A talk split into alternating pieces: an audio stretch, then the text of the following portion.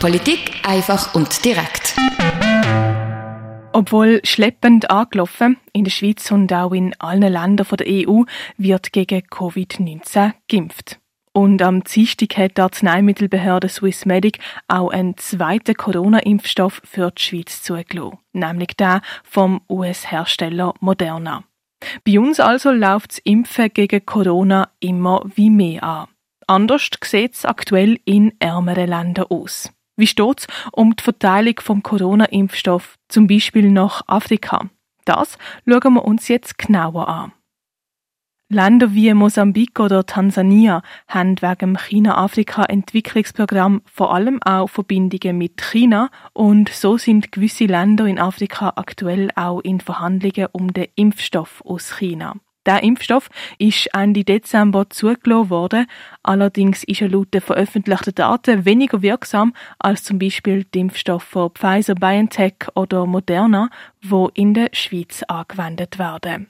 Informationen um den Status von diesen Verhandlungen mit China haben wir zwar nicht, sagt der Marcel Tanner, Epidemiolog und Mitglied der Covid-19 Task Force. Aber ich weiß, dass die Kontakte stattgefunden haben und ich weiß, dass eigentlich auch die chinesische Regierung sich offen gezeigt hat gegenüber vielen einkommensschwächeren Ländern hier, weil äh, eigentlich äh, Hilfe zu bieten, vor allem in den Ländern, wo China bereits bestehende Partnerschaften nicht nur jetzt gerade im ökonomischen Sektor haben, sondern eben auch gerade im Gesundheitssektor.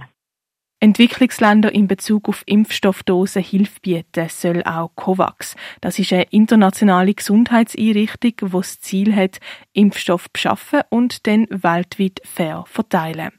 Das grob gesagt, indem die reicheren Mitgliedsländer die ärmeren finanziell bei der Beschaffung vom Impfstoff unterstützen. Das Konzept von COVAX müsste jetzt, wo die Impfstoffe da sind, umgesetzt werden. Aber gehen wir zuerst in der Zeit noch ein bisschen zurück. Anfang Dezember hat People's Vaccine Alliance, eine Allianz, wo unter anderem auch Amnesty International mit dabei ist, die Verteilung der Impfdosen stark kritisiert. Mehrere reiche Nationen, wo zusammen gerade mal 14 Prozent der Weltbevölkerung ausmachen, haben sich bis zu 53 Prozent der Coronavirus-Impfstoffdosen gesichert. So ein Teil von ihrer Kritik.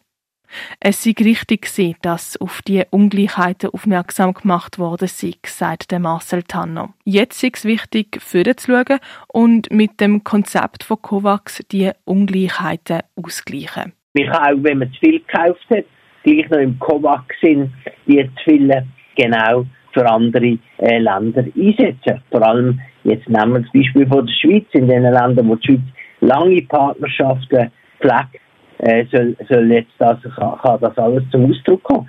Darum sage ich, es ist wichtig, dass man jetzt das COVAX-Konzept lebt und nicht einfach noch daran diskutiert, sondern dass man wirklich das jetzt ganz konkret angeht und mit dem kann man auch die Ungleichheiten, wo sie richtig und Amnesty International richtig gesagt hat, äh, kann man dann auch wieder ausgleichen.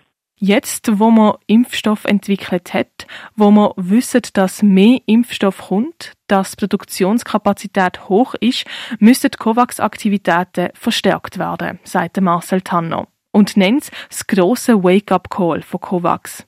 Alle sind jetzt gefordert. Wir, die hier sitzen im Norden, gefordert sind im Süden zum Arrangement zu kriegen, wo man zum Beispiel nicht die einzelnen Initiativen miteinander ausspielt. Also zum Beispiel äh, die chinesischen Partnerschaften ausspielt gegen, gegen COVAX-Partnerschaften.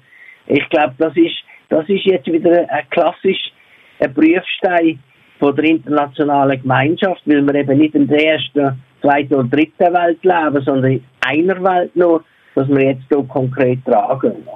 Als eine Welt tragen und sich den Herausforderungen zusammenstellen. Eine grosse Herausforderung ist dann zum Beispiel das Management von Versorgungsketten. Also, dass der Impfstoff optimal von A nach B kann transportiert werden. Apropos Transport, auch eine Herausforderung, aber nicht unmöglich bei der Verteilung der Impfstoffdosen ist, dass der Impfstoff von Pfizer-BioNTech bei minus 70 Grad muss transportiert und gelagert werden. Die Leute, die das kritisieren, vergessen immer, dass man schon seit Jahren, Jahrzehnten in den abgelegensten Gebieten, zum Beispiel von Afrika, tut künstlich befruchten für die Viehhärten. Und für das braucht es auch minus 70 Grad. Und äh, das ist, äh, da könnte man sich jetzt gerade von der Veterinärmedizin inspirieren lassen. Dort haben sie das Problem gelöst. Sie können in die abgelegensten Gebiete im Sahel gehen, wo sie Pastoralisten haben. Und dort können sie mit flüssigem Stickstoff, können sie dort die künstlichen Besäumungen vornehmen. Das ist also nicht das Argument. Dass es schwieriger ist, sind wir uns alle einig. Dass es unmöglich ist und dass man das als Kritikpunkt nimmt, ist falsch. Der Marcel Tanner. Klar, Impfstoff zum Beispiel von Moderna, AstraZeneca oder von Sinopharm, wo nicht so stark gekühlt müssen gelagert werden, sind hier einfacher anzuwenden. In der Schweiz kommt die grösste Impfaktion der Geschichte immer wie mehr ins Rollen. Das Nachsehen haben aktuell ärmere Länder. Da ist es laut dem Epidemiolog Marcel Tanner nicht klar, ob überhaupt und wenn, denn wo und mit welchem Impfstoff schon erste Schritte gemacht werden. Klar ist dagegen für ihn, die Aktivitäten von COVAX, wo eine faire Verteilung von Impfstoff anstrebt, die müssten jetzt, wo man Impfstoff entwickelt hat, wo mehr Impfstoff produziert wird, klar verstärkt werden. Für Radio X, Claire Mikalev. Polit Politik einfach und direkt.